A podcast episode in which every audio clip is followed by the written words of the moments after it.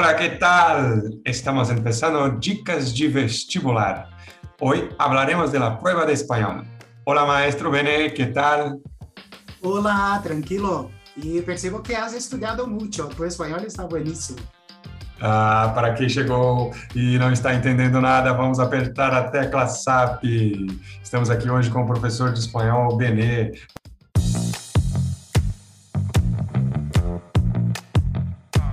Vamos falar um pouquinho sobre a prova de espanhol, professor. Como é que está elaborada a prova de espanhol nos últimos anos?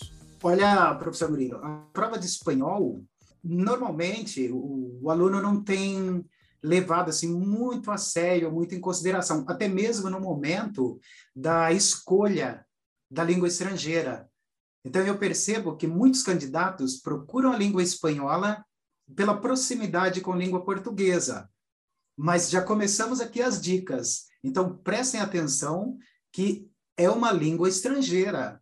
E o que eu tenho percebido nos últimos, nos últimos anos, aí a partir de 2000, 2013 para cá, é, as provas têm sido basicamente interpretação de texto. E dentro daqueles moldes da interpretação de texto de língua portuguesa. Conteúdos de interpretação de texto normalmente esses conteúdos estão voltados para a cultura espanhola, a cultura de língua espanhola, e não necessariamente da Espanha. Então, a primeira dica, nesse período, leia bastante, se informe, leia os, os noticiários, os jornais, os periódicos em língua espanhola, para você ficar atento e atualizado no que acontece nesse momento, nesse contexto de língua espanhola, no, no, nos países de língua espanhola. Então podemos dizer aí que já é uma prova, uma prova que exige um repertório relacionado à língua. Olha, normalmente nós falamos conhecimento de mundo. Posso ficar restrito, por exemplo, a, ao nosso universo de língua portuguesa. Então, não será um texto falando da, da, nossa sociedade brasileira em espanhol. Pode até acontecer, mas eu tenho visto normalmente textos falando das comunidades autônomas da Espanha. Então é interessante você ver direitinho a divisão política, geográfica da Espanha, dos países de língua espanhola em geral. A interpretação de texto, nós já sabemos. Primeiro, bom, se é uma interpretação de texto uh, próxima à interpretação de texto de língua portuguesa, é importante ficar, ficar atento a, a, aquelas regrinhas básicas para uma boa interpretação. Como que você vai interpretar uma coisa que você não entendeu ou que você leu superficialmente? A primeira dica é leia e releia, volte ao texto quantas vezes forem necessárias. Depois de três leituras, pelo menos. Entendeu? Então, primeiro, faça a leitura, tenta descobrir ali no texto, descubra no texto o núcleo do texto, a tese desse texto. Aquele famoso, aquele famoso não precisa entender tudo, mas precisa entender do que está falando. Exatamente, do que está falando. Como eu vou discutir sobre, sobre determinado tema, sobre determinado assunto, que eu não me inteirei do que está falando. Igual chegar numa roda de amigos e querer participar de um assunto que você não se inteirou. Né? Então, essa é a grande questão de língua espanhola. O, a língua espanhola realmente tem essa proximidade com a língua portuguesa, mas não se iludam que é igual. Tá? Então, nós temos ali algumas diferenças. Nós temos a questão dos falsos amigos, dos falsos cognatos, né, que nós chamamos, os heterossemânticos, e que vale muito, muito a pena você rever. Se você nunca fez curso de espanhol, ou um cursinho de espanhol, ou não está familiarizado com espanhol, algumas dicas de gramática que você precisa ver. Porque às vezes eu entendi o contexto, eu entendi é, a, a história, digamos, o que está sendo contado ali, a reportagem, de repente um, um texto é, literário, às vezes uma, uma notícia, eu entendi o que está ali, mas não é isso que a interpretação de texto vai te perguntar. De repente, vai te perguntar é, questões, vocábulos separados. Por exemplo, vai te perguntar sobre conectivos.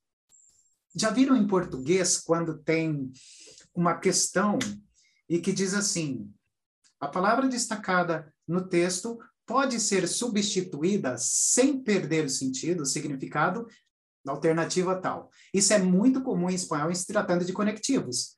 Por exemplo, tem lá na frase, sin embargo, lá uma questão da prova, se entrar por essa questão gramatical, essa será uma, uma das perguntas, inclusive com sin embargo. Né? Não, não vou ser aqui agora um, um paranormal, né?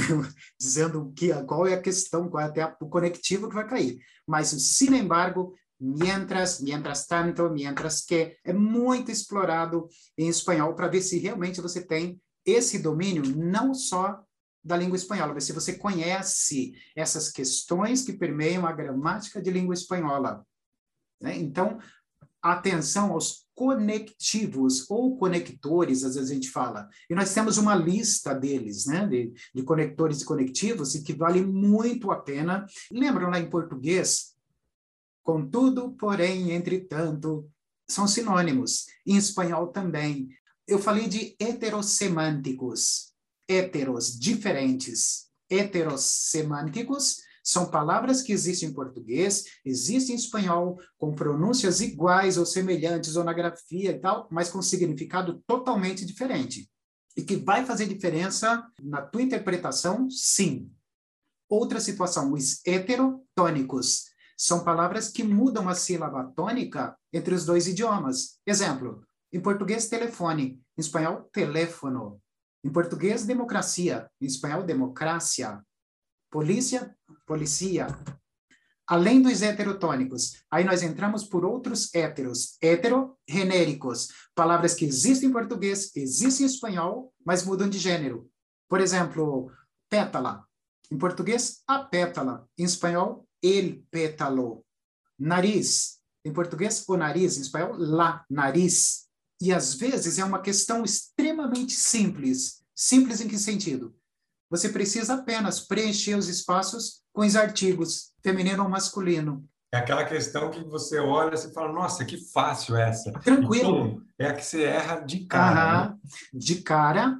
E outra coisa, vestibular não, em vestibular não existem questões fáceis. De repente, aquela questão você sabia, é um conteúdo que você domina, mas é um conteúdo que de repente vai ser, entendeu? O trauma de outro que está fazendo. Então, de repente, para você, aquela questão está resolvida, mas para outros não. Então, eu não sei quais as questões que aparecerão, aparecerão ali no, no, no vestibular. Outra coisa que é importantíssima se tratando de interpretação de texto, o título de texto vale muito a pena, é interessantíssimo. Às vezes, você não vai conseguir entender muito bem o texto, mas a partir do título, você já tem pelo menos uma ideia do que virá, né, do que será desenvolvido ali naquela, naquela dissertação, digamos, que normalmente são textos dissertativos.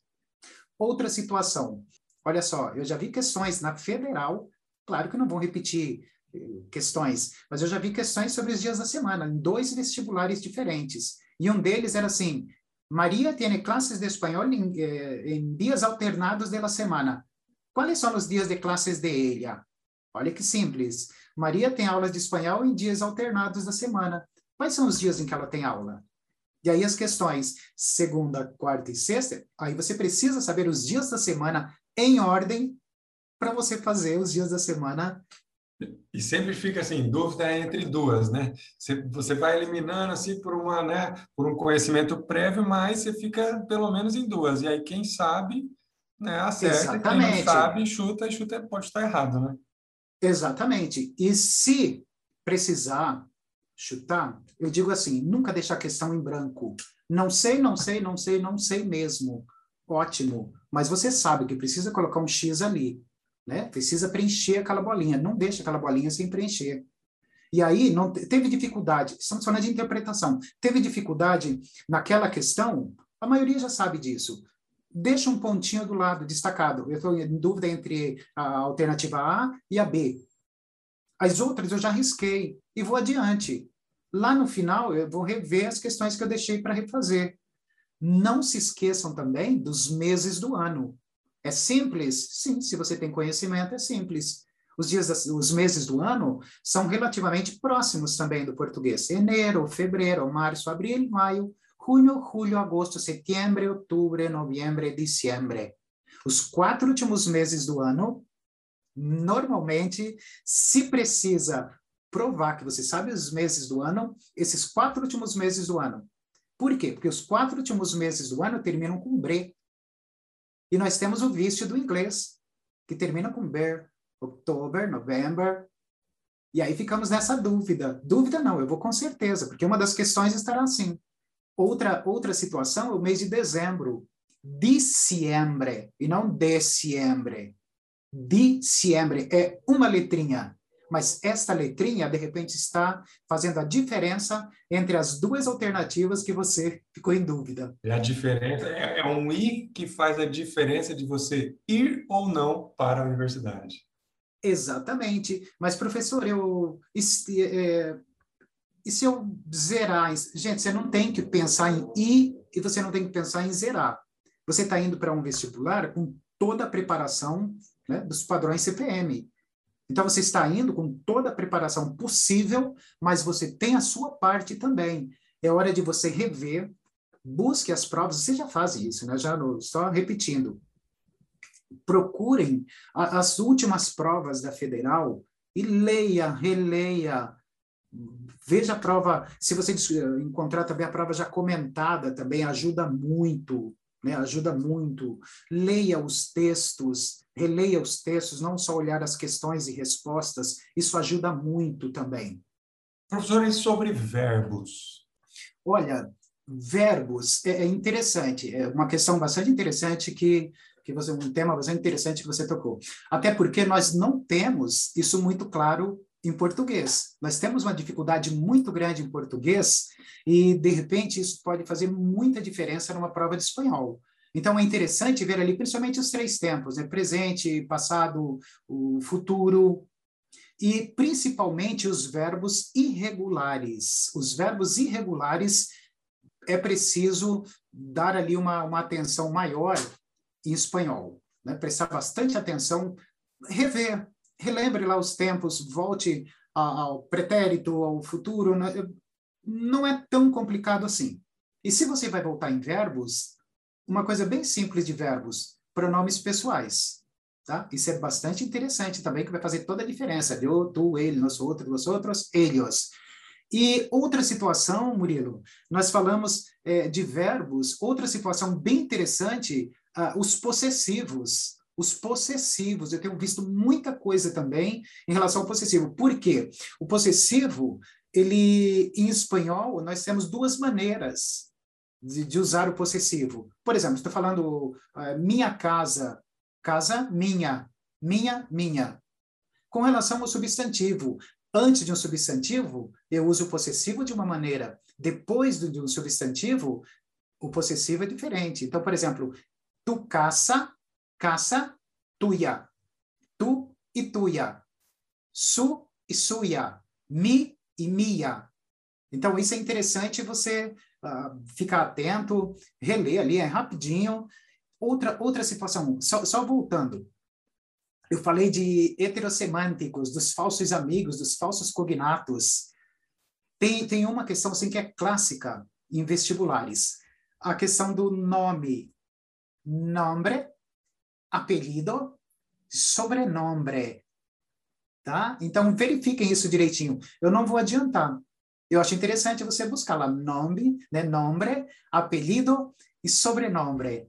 E você vai ver interessante do que eu estou falando quando eu falo de falsos amigos e falsos cognatos.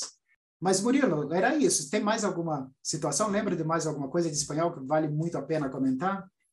Olha, eu acho que, que foram ótimas dicas, maestro. Eu acho que uh, com isso daí dá para a gente ter um, percorrer atrás aí desse conteúdo e ter uma noção geral aí de como resolver é, de uma maneira bem legal a prova da federal. E aí fica, né? Eu acho que a, a dica também é praticar muito, né? Quanto mais você é. pratica, pegando todas as provas dos vestibulares anteriores, você além de ter uma noção, né, de como é, funciona a prova da federal, você vai lá, aumenta o repertório, aumenta o conhecimento, treina a gramática e assim sucessivamente to go, I got to go now.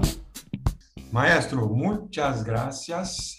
Gracias. Gracias. Yo que agradezco por la oportunidad también. Y, gente, cuando vamos a una prueba, yo, yo tengo la costumbre de decir así, buena prueba, porque suerte nosotros tenemos, ya tenemos. Gracias, muchas gracias, professor Bill. Encerramos por hoje. Fiquem bem, usem máscaras e bons estudos. Uma vez CPM, sempre CPM. Sempre. Gracias.